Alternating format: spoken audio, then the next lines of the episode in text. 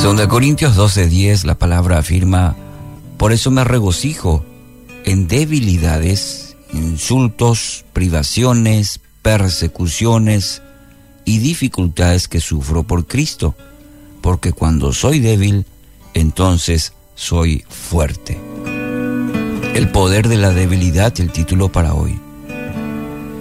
¿Cómo puede la debilidad que aquí el apóstol Pablo menciona, está hablando en esta carta, mencionando a la iglesia de Corinto y decir que trae beneficio a la vida de uno la debilidad, a su vida, decir que esto puede traer al ser de utilidad, de beneficio.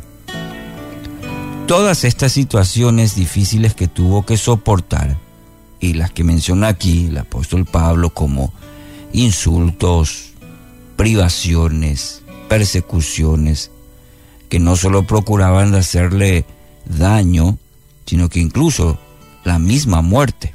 Corría siempre el riesgo de muerte su vida.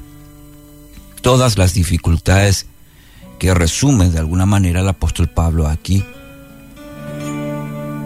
eh, no es que haya salido de ellas o que las enfrentó en su capacidad, en lo que él pudiera hacer, sino en la dependencia de Dios. Es la que lo condujo a tener una actitud correcta y sobre todo también a salir adelante, ir hacia adelante. El orgullo, querido oyente, nos lleva a la postura que podemos hacerlo solos, que somos capaces, que no necesitamos ayuda. Pero ¿qué hace la debilidad? Lo que el contraste. La debilidad nos pone en, una posición y que a Dios le agrada. ¿Y cuál es? La de rendirnos. La de rendirnos a Él, a, Dios. Eh, en, en esa situación o en esa condición le permitimos que obre en nuestra vida con su poder, bajo su voluntad, bajo su propósito y lo que no podemos solos, Él lo toma y nos conduce por caminos de victoria, dependiendo de Él, no de nuestra capacidad. Y podríamos decir que este es uno de los beneficios de la debilidad. Y el apóstol Pablo, cuando leemos las cartas eh, paulinas, encontramos una y otra vez eh, esta situación esta condición y esta determinación, diría, en la vida del apóstol Pablo. En el capítulo 12, versículo 9 dice, te basta con mi gracia, pues mi poder se perfecciona en la debilidad.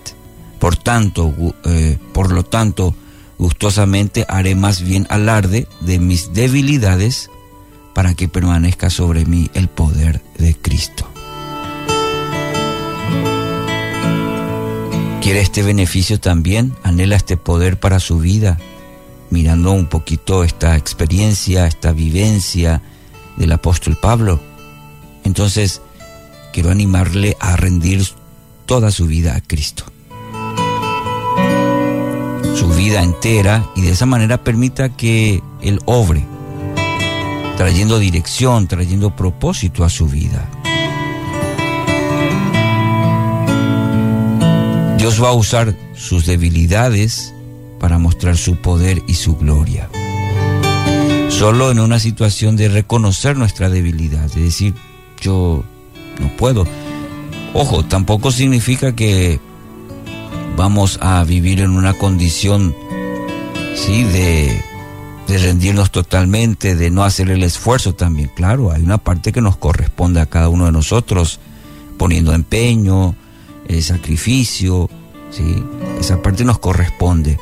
Aquella imposible, aquella en la que ya este, dependemos ya del Señor, de su soberanía, de su poder, y le entregamos a nuestra vida. Dios va a usar las debilidades para mostrar su poder, su gloria. Así que hoy quiero animarle en, esta palabra el desafío, dejarle estas palabras del apóstol Pablo y hacerla suya también. y poder decir en esta mañana, en este día, Señor, me regocijo, me regocijo en debilidades, en las situaciones que hoy estoy atravesando, porque esta debilidad, o mediante esta debilidad, entonces puedo experimentar tu fortaleza. Porque cuando soy débil, entonces soy fuerte, fuerte en ti, fuerte en tu espíritu, fuerte en tu voluntad, en lo que quieres para mí. Te presento hoy mi debilidad, me presento así tal cual, para recibir tu fortaleza. Renuncia a todo tipo de orgullo y permita que Dios utilice este, sus debilidades mm, para, la, para que Él se glorifique y usted encuentre propósito y abundancia, plenitud. Que así sea, en el nombre de Jesús.